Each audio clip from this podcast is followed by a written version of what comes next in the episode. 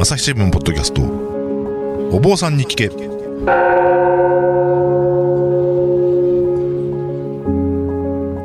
朝日新聞の岸上渡です、えーお坊さんに聞け、えーシリーズですけれども今回はですねまた番外編ということでですね、えーお二方おきお越しいただいております、えー、おなじみ MC、えー生活文化部武田真央デスクですよろしくお願いしますよろしくお願いします。えー、ともう一方あコンテンツ先生オ部で、えー自社の取材経験の長い、えー久保智義記者です。よよろしくお願いします。よろしくお願いします。はい、ということで今回また番外編ということなんですけども、あのー年末年始を挟んでですね、あのー、のまる子さんが、あのー登場される回を何回か配信をさせてもらったんですけど、そうですね。あのーその中であの久保さんがはい。あ実はお坊さんだったみたいな話をですね、ルールしてくれててですね、はいあのなんかお坊さんだったって知ってるでしょう前提でなんか 話が進んじゃってたんではい。ちょっとこれを回収したいなとあ、思いまして言ってなかったですかね。はいそう、でちょっとどういうお坊さんだったかちょっと武田さんから軽く紹介してもらってもいいですか？え、僕から紹介っていうのも、本人を前にして結構緊張するんですけど、えっ、と、私が承知してる限り、あの、久保さん、あれですよね、天台宗のそうですね。僧侶でいらっしゃって、あれ、ご実家福井でしたっけ？はい。はい。あの、福井県の越前市というところにある天台宗の祭りですね。ですよね、はいでそちらの方で副住職今、という方になってるんですね住職し。ております。なので、えー、と例えば夏休み、冬休み、冬休みはないか、夏休みか、お盆の時期になると、はい。必ず休むと。そう、合わせて、ちょっとあの檀家さんの方に行くので、はい。この時期休みたいというリクエストがあってですね、じゃあどうぞそちらに行ってきてくださいということで、はい。はい。ああ、久保さん、お坊さん業もちゃんとやってるんだなとはい。いうことで、あの記者とお坊さんの二刀流ということで、はい。この前あの ABC ラジオでポッドキャストを紹介するコーナーがあるんですけど、そちらの方ではちょっとちらっとね紹介してました。ねはい、あの二刀流ですということで、はい久保さんのことを紹介してましたけど、はい、二刀流ね。朝日新聞の大谷翔平？はい、お坊さんと天台宗僧侶のかっこいいですけど二刀流というかっこいいですね。はいはですね。ハードルが上がってるんじゃないで すか。生まれが福井県でご実家がお寺、そうです。天台宗のお寺だと、はいはいそうですねいうことで、はいあれですか大学もそういうこうお坊さんになる系の大学に行ってる感じいや、実は私はですね、あの、一般の大学に行ってまして、はいはい。あのー、京都の大学に行っておりました。はい。で全くあの仏教学科でもなく、あのはい、地理学を専攻して地理ます。学専攻。あそうなんですね、はい、あでえであれですか？大学はそういうところでもお坊さんにはなれるんですね？まああのそもそもお坊さんになるって一番最初で言うとあの、まあ、得度するっていうのが多分あると思うんですね。あの得度っていうのは要ははい、L に L にあの渡す一度二度の。どどするあというふうに書く、ははい。いはい一度二度の度ですね、得度というのをしてでまずこうおかみそりを頭に受けて、はい。で、えーお坊さんになりますよということをこうまああの誓うということですね。それは何歳の時にどこで？えーとそう私はですね小学何何年生だったかあちょっともうね。の記憶が定かじゃないんですが、はあの小学校高学年5年生ぐらいだったでしょうかね、はい。に、えー、と比叡山の、えー当時は浄土院で多分得度式をやっていたのではははは。えーまだ山田得体座スというあの、はい。天台宗の中では非常にあの有名なあのお坊さんがあの天台座スがいらっしゃったんですがその方からカミソリを受けたという記憶があります。はい、なるほど。やっぱ天台宗といえば比叡山そうですね。で、はい。その小学校高学年の時にそはい。の修行をしたんですか、あでそれはまああのカミソリを受けるだけなので、えーこれからその僧侶として歩んでいきますよっていうことをこうまあ決めてですね。で本格的な修行というのはまた別にあって、はい。えー私が修行したのは大学の2年2回生の頃ですね、はい、ちょうど二十歳成人式の前の年のお夏にですね、え2ヶ月間、まあ、比叡山の、おえー余川というあの一番北側のこうお地域にあるうところに天台宗の場合は行院という修行道場があってでそこで、え2ヶ月間あのこもって修行したということですね。なるほど、はい行院っていうのは修行の行修行の行ですでね。はい。あのい院はあの病院の院ですね、はい、そうですね。なるほど、はいでざっくりどういう修行なのかって、まあね、はい千野さんの回でもね、そうですね。あったあったみたいな、なんか修行あるあるの話で2人盛り上がってましたけど、はい。まあ、大体あの、はいこう天台宗の僧侶になるというのには必ずこうそこで修行しないといけないんですが、はい。まあ、あの前半の1ヶ月はですね前行前の行ですね、はい。前行といって、まあ、基本的にその兼業あの普通のこうあのお経を唱える法要ですね。そういう仕方をこう学んでいくと。でそれからあとですね、えー三千仏礼拝といいましてあの仏名経という仏さんのお名前がこうずらーっと書いてあるお経があるんですがそれをこうまああの前に目の前に置いてですねで、えーその仏さんの名前をお唱えしながらこう五体統治令というのを ひたすら繰り返すという。ちょっとあのお五体統治って言ってもななかなかこう思い浮かばないと思うんですが、うんうん今、ひらがなでしか頭の中に出てこなかったですね。えー、と漢数字の5に体でですね。で、えーを投げる。地面に投げる。は五体統治の礼拝経ですね。あはあはあ。でどういうどういう感じでやるかというと、まあ、額ですねでそれからあー両肘それから両膝を地面につけて、まあ、要するに土下座をこうもうペタッとするみたいなイメージですかね。で、えーそれでこう、まあ、立ち上がるときにこう仏さんのお名前を唱えてまたそれに対してこうペタッとこう礼拝をしていくと。でそれをまあ過去3000回過去現在未来と 1000, 1000仏ずつこうお名前があってで計3000回礼拝すると。え、それ1日で3000回やるってことでえー、すか、と私の時は1日1000回を3日やってやったような記憶があります。じゃあ1000は回立って土下座して、そうです立って土下座して繰りまあ、返す、土下座というか、すまあ、なんかなんていうか、スクワットみたいなこうあー方がこう近いかもしれないですね。で結構そのこう体がこうプルプルプルプルあのですよね。うん しんどいという、はい、それをこう、まあ、まあ、1000回を3日繰り返すという、まあ、そそういうのもあのその善行という中にはこう含まれていてで、まあ、なんでやるかっていうとその仏さんの名前をそうやってこう唱えて礼拝することで自分の汚れをこう、うん落としていくということをもうまず最初の方でこうやるわけですね。ちなみにその1000回終わるのにどれぐらい時間かかるんですか、結構朝から晩までやってた朝から夕方まではやってたような記憶があります。やりっぱなしですよね、だから。ひたすらずっとやってた五体統治で1日やってるわけですか、はい、その。えーそうですね。朝から晩,、はい。晩まで休休憩とかあるんですか？休憩も、まあ、食事の時ぐらいですかね、あとはひたすらやってたように思います。あのとにかくしんどいという。とにかくし、やっぱ、今、スクワットって言ってましたけど、はい一番来るのは膝とか、そんなそうですね、やっぱり膝が来るし、あと、こうちょっとこう、もう皮がすすりむけちゃったりとかすると、こうなかなか痛いなみたいな。痛いな、みたいな。痛い。で、ずっとそれをつけなあかんわけですもんね。まあそうですね、ピタッとつけるっていうのが趣旨なので、それをやると。はいすごいですねそれが前行、前、前半戦なんですね。前半戦ですね前半戦もしかも3日でしょ、たったの、はいでまあ、それでこう坊さんの基礎的なこう、まあ、法要のやり方とかですねそういうのをこう学んでいくっていうのが最初の1ヶ月。あと法華経のこう、まあ、教えについてなんとなくこう、あの教わるみたいなのが1ヶ月ですね。筋肉使う系はその三千仏礼拝しかないんですか？他にもあるんですか全あと一番最初にあるのはあのこう比叡山の山の中をこう歩くという。開 放業業ってあの千日開放業って有名ですけどそうですよありますよね、あはい。それをこう、まあ、あの1日あのやると、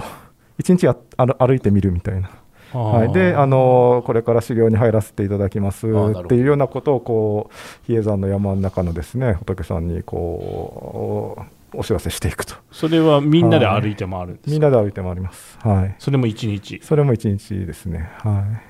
それそれもきついんですか？あこれ、最初きつかったです、もう、あのやっぱりいやほあの登山道っていうわけではないので、本当に山の中の行者道をこう歩くので、あのまあ、結構石がこうゴロゴロあったりとかですねそういうところでちょっと足の爪割っちゃったりとか私最初の足の爪割れてですね。裸足ですか？もしかして。いやあのー、えっ、ー、と下駄ぞぞり下駄だったと思います。はい。下駄であの歩きましたね。で足の爪ちょっと割れちゃったりとかしてですね。結構なかなかそれも痛いな痛い はい。なかなかこうあのやっぱり結構その修行ってまずはこうから体か身体的な部分のこうしんどさがあるという感じですかね。はい、あの10年近く前に露野丸子さん、あの天台宗僧侶であり、はい、かつ話話家でもある露野丸子さんに聞いたときには、その山の中歩いてると、なんか祠とかちっちゃい祠とかありますね、はいはい、何ですかって聞いたら、生き倒れたお坊さんの祠ですって聞きました。ってだったんですけど、それは本当にそうなんですか？あの、まあ、それが確実にそうかどうか分かんないんですけど、やっぱり比叡山で修行中に亡くなったお坊さんのこう名前が記された書物っていうのもやっぱりあってですね。でまああの千日解放業なんかではあのこう自分が修行に失敗するとですね命をこうまあ立たないといけないみたいなこうことがなんとなくこう不分として言われていてですね。で、まあ、そのためのこう刀を持っているというようなことも聞くんですが、まあ、あのそれぐらいの覚悟でこうやっぱり修行っていうのは望むもんだと いうことですね。でやっぱり、まあ、修行とにかくやっぱりちゃんとこう成就しないといけないというふうに思ってこうやるから修行になるということもあるんだと思うので、ダメだったら山降りりゃいいやっていう気持ちじゃダメだって、ね、はちょっとなかなかやっぱできないですね。ダメなんですね。はい。あのいや多分自分も多分そのそれぐらいの気持ちでいっちゃうとなかなかやっぱり成就あの満行できないんだと思います。必ずこうもう満行すると決めていくということですね。はい。じゃあそのまああの法要のやり方などのほかに、はい、その体力系でいうと、はい、その開放業じゃないですけど山の中を歩くのとあと三千仏礼拝の五大統治でね。はいはい、その2つが全業でそうですね。ハードなものとして、はいはい、ちなみにお食事はどうなんですか？食事はですね、まあ、あのどこの宗派もそうだと思うんですが朝はあの必ずおかゆですね。でお昼は、えー、これがあの正式な食事でやっぱりあの精進料理の食事が出てくると。で、えーと、夕食は実はこうひひじきってあの食事じゃないあらずという食事にあらずっていうあの否定の日に食べ物の食ですね。あの食事じゃないっていう扱いになってるのでまあ、割とこう実は自由なメニューがあって あのカレーカレーなんかも、まあ、当然あの精進カレーなのでこう肉系のこう素材は一切使ってなくてあのその肉系のエキスも多分使ってなくてこう本当にスパイスパイスからこう なんか調合して作っていたような感じもするんですが、まあ、そういうのもあったりとかですね。あ確かにそうですよね。カレーも仏教もインドの発祥、ね、そうですね、まあ、カレーは別にかまへんよと、ただし肉はだめよとい。うことですね。はい、で私が一番こう衝撃だったのは餃子なんですよね。あ、はい、のこう今日餃子が出てきたやん。やったと思ってパクッといったらですね中が納豆っていう。もうあのがっくりみたいな あのねよ あのえーと、広島のね、吉村さんとかでいただいたね、餃子すごい美味しかったですけどね。そういうこうね、あのこう肉もどきあのこう大豆から作ったこうお肉みたいなのをこう使ってこう、まあ、やってくれればいいんでしょうけど、はいまあ、比叡山はそこまでこうサービス精神は特に修行者に対してはありませんので もうあの普通に納豆という。はい、なるほどですね。まあそういう感じで、まああの食事はとにかく完全に精進料理で2か月間過ごすと、はい、であの結構やっぱり体力的にしんどいので、うん、ものすごい量を食べるんですよね、うん、みんな。はい、で食べないと持たないね、食べないともう本当に倒多分途中で倒れちゃうので、うん、あのとにかく食べる。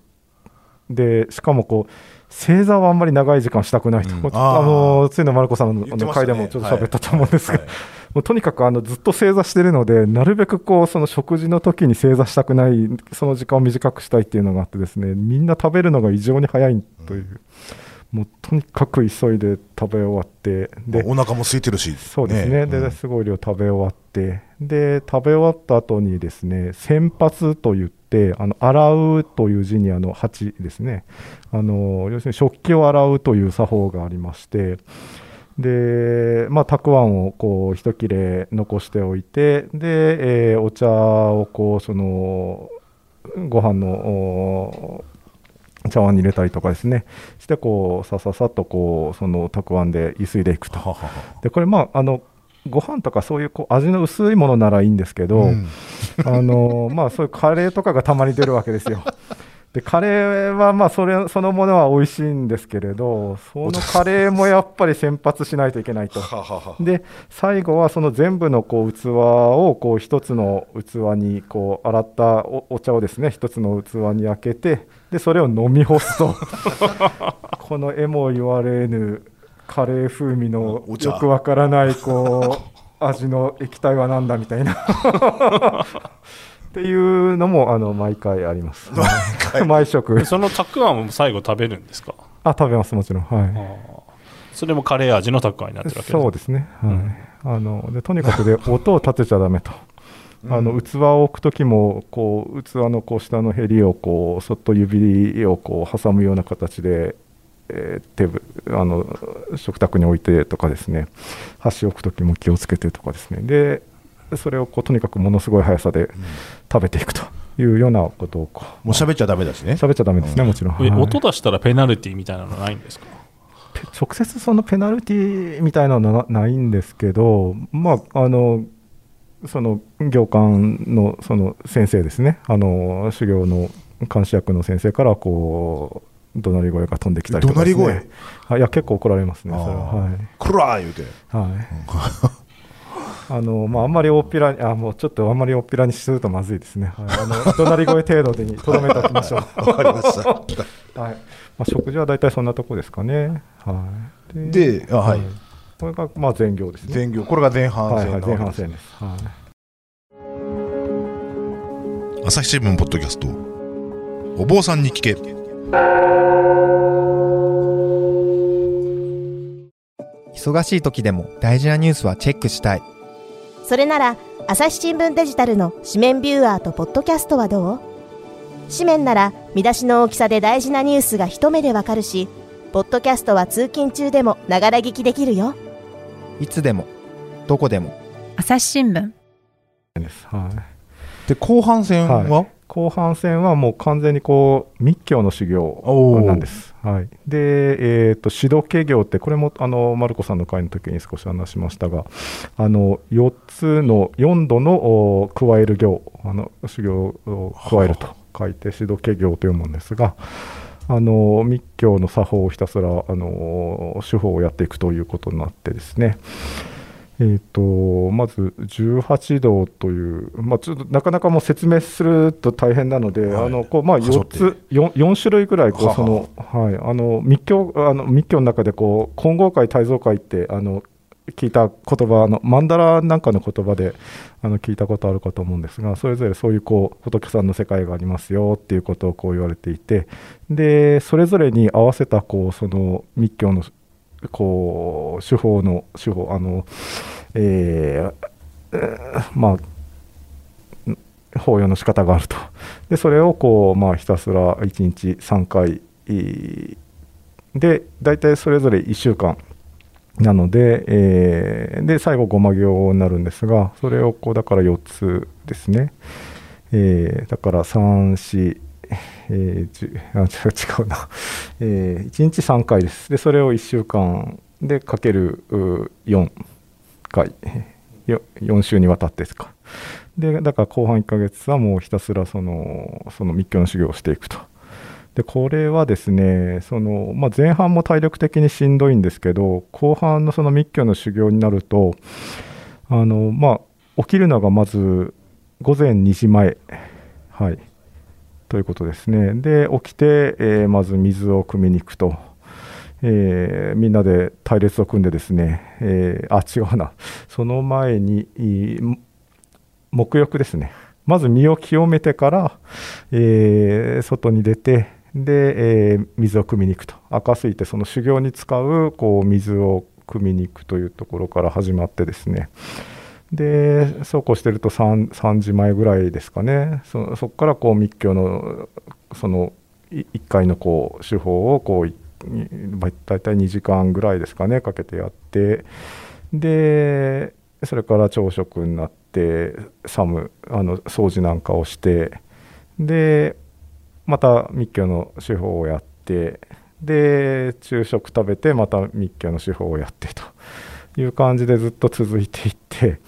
でしかもその合間合間にこうその翌日にこう使うこうそのものがいろいろまあごま行だったら例えばごま木を割ったりとかですね、なんか準備してくれてるわけじゃなくてですね、こう薪をこうナタでこう割りまくって、しゅうん。しゅ修行者が自分でこうその薪をつくごま木を作っていくみたいなところからやっていってですねあと敷火といってこうその火の中にくべるとパチパチパチっと音のする葉っぱがあるんですがそういうのをこう積んでくるとかですね、まあ、そういういろんな修行に必要なものをこう準備ししてっていうのを合間合間にやってるとですね。まああっという間にこう夜の10時ぐらいになってでまあ寝てまた夜の10時そうですね。で2時前に起きると。はい。実際やっぱ3時間半ぐらいしか寝れないかなみたいな感じで、まあとにかく眠いと、うん。はい、後半1ヶ月はもうあの何でしょう。あのひたすらこう霧の中みたいな感じですかね頭の中が。もうあの本当に意識がちょっとこう どこかに行っているという 感じでしたね。睡眠不足で。睡眠不足です、このうん。ごま行とか、まあ、そのそれぞれあの密教の法要の仕方、はい。それはずっと正座しっぱなしなんですか、その何時間か。えっと、密教の方は基本あぐらなんですよね。あそうなんですね。まあ、あうん。の結果不座ってそこまで組めればいいんですけど、まあ、基本こうああぐらのようにこう足を組んで、うんうん。えーするっていうのが密教のやり方になるので、えーそのし姿勢でやっていくと。ただ正座も痛いけどあぐらはあぐらでやっぱりずっとその姿勢でいると痛いので、うん。結構やっぱりしこう足の神経がなんかこうピリピリピリピリこうきたりとかですね。なかなかこうしんどいですねごまだってあんはい。ガンガン火焚くわけですよね。夏場に。はい、はい。夏場にもうあの1メートル2メートルぐらいの炎をガンガン上げてあのまあでもごまなんかは割とこうみんな灰になってこうやっぱりなんか炎ってこう人間をこう なんかこう灰にさせるのかみんな結構ごま行まで来るともうはい終わりも見えてきてるっていうのもあって割とこうみんな楽しんでやってるというかですね。楽しんでやってるっていうのは変なんですけど。ちょっと気持ち高めた状態でやってるはいはいはいはい。うんそうですね修行はいみたいな感じですかね。ちなみにはい。法要は一つ、一座どれぐらいになるんですか、まあ大体2時間ぐらいかなというような印象ですね。それを1日3回だから6時間がそれになってる。はい。なるほど。ね。途中でざ脱落する人はいるんですか？そのあ。途中で山を降りる人とかその修行中に。幸いですね。私がやった時はいなかったんですけれど、瀬野さんの時もいなかったって言ってましたね。さんの時もいなかったっておっしゃってましたけどね、であのでもやっぱりあの毎年必ず脱落する人はいてですね。で、まあ、やっぱり肉体的にしんどいのでとにかくまずは。うん。だからやっぱりそれなりにこう若い時にこうそうやって修行できればいいですけれど、あの年齢がいってから修行するとまずそこの面で一つハードルが結構高いっていうのがありますね。であとやっぱりなんでしょうね。こう自分のお寺自分がこう、まあ、育ってきたお寺でこうある程度仕込まれていればですね、こうまあ、なんとなくこう分かってる感覚でこう進めるところやっぱりマルコさんもおっしゃってましたけど何も分からない状態でポンとこう入るとですね、やっぱりそその最低限のところまで行くところがまずしんどいっていうのもあるかもしれないですね。だからやっぱそこでちょっとこう無理でしたって言って降りられるって方はいるようですね。はでそうやって修行して、はい。こうあれですか資格みたいのは得られる感じになるんですか？そうですね、えーと、だから基本的にその指導系業をすれば、まあ、あの最低限のこうその天台宗のお坊さんとしてはこう認められるっていう形になって、えー、だから、えー、教師資格というのが得られるのかな。えー、で、まあ、あのその後さらにこうまたこれは別の機会になるんですけれどその密教の中で感情というのがやっぱり重要で密教であの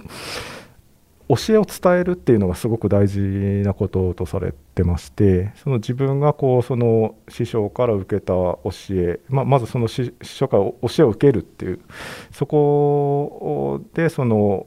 こう入入団感情って段に入るっていう字を書くんですけど感情は進めるにこうですか、はい、じゃなくて。えじゃなくてですねあの感はこうみみ難しいな。三髄に草冠口々に、あの、大鳥がフルトリ違うかな。はい。で、えー、いただき、頭に要するに水を受ける、その教えの水を頭に受けるっていうイメージですね。だからその感情の儀式っていうのをまず自分が受けるのが一回あって、で、さらにその教えをこう、弟子となるお坊さんに伝えるっていう段を開く階段感情っていうんですがそれをもう一回やってで、まあ、あの住職になる資格をもらえますよと。で、えー、あと天台宗の場合は、えー、と4年に一度、法華大会っていうあの法要大きな法要があってですね、でそこでその、えー、工学流儀、広いに学ぶに、えー、竜はあの立てるっていう意味なんですけど、ちょっと漢字を説明するのが難しいな。で、えー、義理の儀かな。はい、あので何をやるかというと法華経の教えをこう、まあ、あの自分はこんだけ勉強してましたよしてきましたよっていうことをこう、まあ、あのもんじゃあの問う人から問われてでそれをこう答えてみせるっていうその法要があってですね。でそれをこう、まあ、あの短大さんあの大を探ると書いて短大さんっていうのが天台宗にはいるんですがあの、まあ、天台座すそのトップの短大さんが天台座すであの大体工学流儀をやる小座さんあ、えー、短大さんっていうのはその次の自責の短大さんとかがやったりするんですけどあのそういう方の前でこう,、まあ、こういうふうに勉強しましたということをあのちょっとこう独特の節回しでこうと唱えながらこうややってみせるっていうのがありますね。でまあ、それも受けたんですか？それも受けました。はい流儀って奈良のお寺でもそうですね。あの興福寺なんか有名ですよね、ね。はい、あの龍って難しいなんだけどあの剣術とか硬、はい、いっていう字の下土じゃなくて立つって感じですよね、はい、そうですね。それに義理の義で流儀って読むと思うんですけど、はあ、それであのちゃんとその仏教の教えを知ってるかどうかを問い、うん、それに答える、そ、ね,、れ全部丸暗記なんですか、うん、ひょっとして、えー、丸暗記なんですけどその実はアンチョコを作っていいとされていて。カンペですね今ではいはい。それもこう漢文をまず書いてですね。でそこにこうその横にこう書かせていてこう節をこうふにょっとこうあの自分に分かるような節をこう書いていってそれをこうまあ見ながらやっていいよってされるんですけど、うん、はっきり言ってその会場めちゃくちゃ暗いんですよ。で真っ暗の中でやるのであ,、まあ、あんまり見えなくて 結局やっぱ覚えていかないとあの緊張もものすごいするので、まあ、そうやってこうとうとうとできるぐらいまでにならないとなかなかうまくできないだからカンペはあるけど役に立たないよっていうことですね、はいはい。はい私は頭がまず真っ白になりましたね、はい、うん、暗闇の中で真っ白になって。見えねえじゃねえかよっつって。ええー、まあ見えね見えないんだろうなとうすうすは分かってはいたんですけどこうまああのとにかくなんかその段の高い段の上にこう登らされてでそこでこう真っ暗な中で偉いお坊さんと対峙してですね唱えたいといけないっていうそのシチュエーションがやっぱりこう、極度の緊張をもたらしてですね、まあ、真っ白になりでまあたどたどしく唱え唱えたなっていう、うん、情けない記憶があります。それはみみんな受けるんですか、それはまあ大体そうですね、あの天台宗のお坊さんは。みんな受けると思いますね。はい、だから昔は本当はもうものすごくこう学の積んだお坊さんがその証明のためにこう受けていたんでしょうけど今はもうそうやってみんなで受けるっていうことになってるので、まあ、なんていうかこうあの、それほど質が高くない私のようなお坊さんでもですね 受けてしまうと。いや興福寺の流儀なんて言ったらすごい受けるとしたら大変ですからそうですね、多分あ幸福寺なんかはもう本当にもっとガチな感じでやってらっしゃると思いますね、ん。はい、天台もだからそういう意味ではあの節回しなんかは多分しっかり伝わってはいるんですけど、うん。あのただそれをこうやりこなせるお坊さんが多分そのいや当然中にはあのすごい天台の中にもしっかりできるお坊さんっていうのもいるんですけど、まあ、あのそういう人と私のようなこう付け焼き場でやってしまうような人とやっぱりなかなかこう落差があるなというところですかね。なるほど。はい。でそうまでして頑張ってお坊さんの修行をして、はい。はい。お坊さんになりゃいいのに、はい。なんでし新聞記者やってるんですか？そうですね。あの私もお坊さんで生きていけるならそれでいいなと思うんですけれど、はい。やっぱりその私のその自望はですね、まあ、檀家さんの数がそんなに多くはないので、はいはい。ごじご実家のってことですね？ねごご実家の？そうですね、うん。はいはい。あのー大体こうお寺専業で食べていくには400件ぐらいの檀家さんが必要だとされる、うんけ結構な数なんですよ、それって。うん。あの福井なんかはこう割とこうお寺の数が人口に比してものすごく多いのでまあそんなにあの食べていけるようなお寺じゃないと。はい。まあとにかくじゃあ自分の食い口は自分でまずは稼がないといけないということで、朝日新聞に入らせていただきました。なるほど。はい。で副住職っていう、はい。今肩書き、はいはい。で住職はお父様、はい、そうですね、はあはあ。はい。でお父さんもはい。兼業だったんですか、そうですね、うん。父親もあの京都の国立博物館にずっとはいはいはい。勤めていて、で、えー50何歳かな、の時にあの辞めて、えーまあ、先代の私の祖父の住職が亡くなるということもありましたので、でまあ、あのじ自母に戻って住職をしていると。なるほはい。どで結構そうやってこう、まあ、兼業のお坊さんって、はい、いや結構多いと思多いんいますよ。でしょうね。だからそうやってはい聞くと、あのそんなに食べお寺だお寺のその法要をやったりとかですね、うん。そういうことだけで食べていける方っていうのはそんなに多くはないので、あのまあ京都のあの有名な観光寺院とかですね、はい。それかんらあと、まあそんなにこう人口に比べてお寺の数がない首都圏とかですね、うん。そういうところ以外の地方のお寺っていうのはやっぱりもう結構あの持ち出しでこうとにかくあの頑張ってみんな維持をしているというのが実態だと思いますけどね。なるほど。兼業で稼いだ、はいその給料だとはい、かで,、そうですね。はい。そのおお寺の方にはいはいそれをつぎ込まなきゃいかんそうですということです。かね。うん。なるほど。でまあせそういまあ、そういった意味でだからその世襲っていうかね、はい。お父さんとかはいはいはい。が、おそのお坊さんでこうその子がっていうふうになるうん。ケースがやっぱり多いのはいかな。はい、い。やそうですね、だから結局、その、いや、お坊さんなのになんで世襲やねんと、うん。家を出てるのにこう、まあ、家にとらわれてるやないかと。いうのは、まあ、あの甘んじてその批判はあの受けるとしてですね、ただ、まあ、実態、日本のそのこう、まあ、実際のこうあり方っていうことで言うと、その世襲じゃないと誰もこう継がない、うん。お寺、まあ、じゃあ、どんどんなくしなくすしかないよねっていうことになっていっちゃうと思うんですよね。だからまあちょっとこうなかなかそれはあの難しい問題ではあるんですけれど、うん。であと、まあ、日本でいうと実はかなり古い時代からその世襲っていうのはあったはい。というふうに最近の研究では言われているので、まあそのインドとかですね東南アジアとかのその仏教国のお坊さんの在り方とこう、まあ、日本的なそのお坊さんの在り方っていうのは、まあ、そもそもがやっぱりこうそのふ風土の違いでこう違ってきてたっていうのはもうだいぶ実は昔からそうだったといううん。ことのようですね。はい。接種ってじゃあどれぐらいからって今の学説で言われてるんですか？結構ですね中世。そうですね。あのもう本当に中世の相当古い時代に要するにそれは教えをそのなんていうかこう儲かるからこう子供に継がせりゃいいやみたいな話じゃなくておししっかりと教えをこう受け継がせないといけないからその世襲になっちゃったんだっていう意味合いの方がどうも強かったみたいでその要するにそこのこう血血血脈みたいなところでこう受け継いでいくっていうあり方もまあこう大事だよねっていうのはその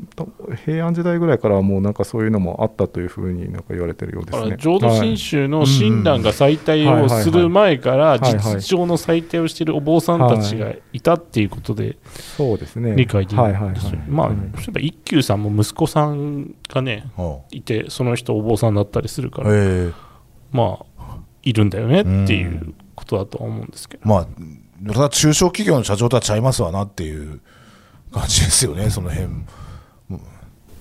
はい。何の話でしたっけ？修行のだから修行の話。だ久保さんがお坊さんで、はい、修行が大変だし、まあ食っていくのも大変だしというお話でしたね。はいはいはい。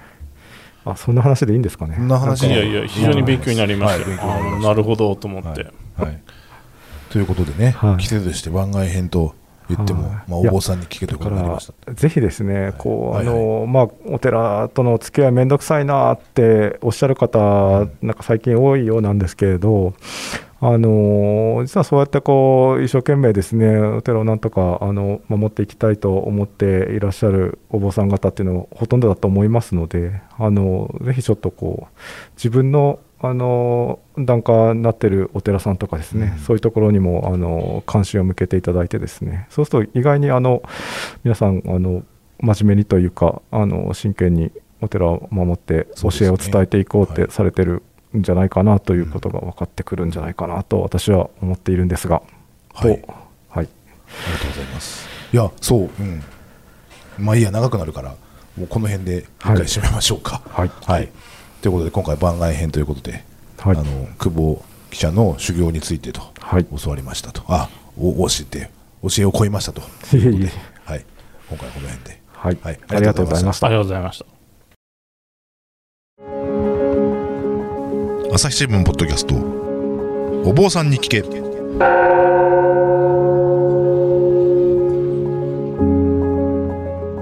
はい。ということで、えー今回は番外、お坊さんに聞け番外編ということでね、あのー、久保記者の天台宗の修行のお話をお聞きしましたが、武田さん、これお坊さんに聞けシリーズ、実は朝デジでは、こう、細々とって言っちゃ失礼かな。いや、それは、細々とではないですけど。ではない。じゃあ、大々的にでもない。大々的にでもないけど。ですけど、はい、はい、あの、お坊さんに聞けの、えー、ポッドキャストで配信している内容ですね。まあ、ダイジェストとまでは言わないですけど、まあ、要約しているようなあるいはその記者の視点でちょっと補足しながらという形で、はい、えー、記事にしているものもあります、はい、それであの久保記者の場合ですと曹洞宗のお坊さんである吉村逍遥さんに黙食ですとか座禅について聞いたものをですね、はい、えー久保記者自身が記事にされています、はい、あの天台宗のお坊さんが曹洞宗のお坊さんに座禅でピシッと背中を叩かれるというなかなかシュールな、はい、えー、シチュエーションについてこれは仏教界ではなかなかありえない、ね、ありえないと思いますね、はい、あのなかなかユニークな体験をされているので、そのあたりについての記事が載っております、あの朝日新聞デジタルでお坊さんに聞けというキーワードで検索していただけると多分そういった記事にたどり着くのではないかなと思います。はいわかりました。じゃあねあのまあ、露野丸子さんの回とともにですねそちら朝デジの記事の方。なんか今後ねいろいろ出てきたらいいなという、ね、そうですね順次、はい、あの記事増えていくと思います。はいわかりました、えー、ということで、えー、朝日新聞ポッドキャストお坊さんに聞け、えー、番外編ということで、えー、今回岸上渉がお送りしました。それではまたお会いしましょう。この番組ではリスナーの皆様からのご意見ご感想を募集しています。概要欄の投稿フォームからぜひお寄せくださいツイッターやメールでも受け付けています。ツイッターでは番組情報を随時紹介しています。アットマーク朝日ポッドキャスト朝日新聞ポッドキャストで検索してみてください。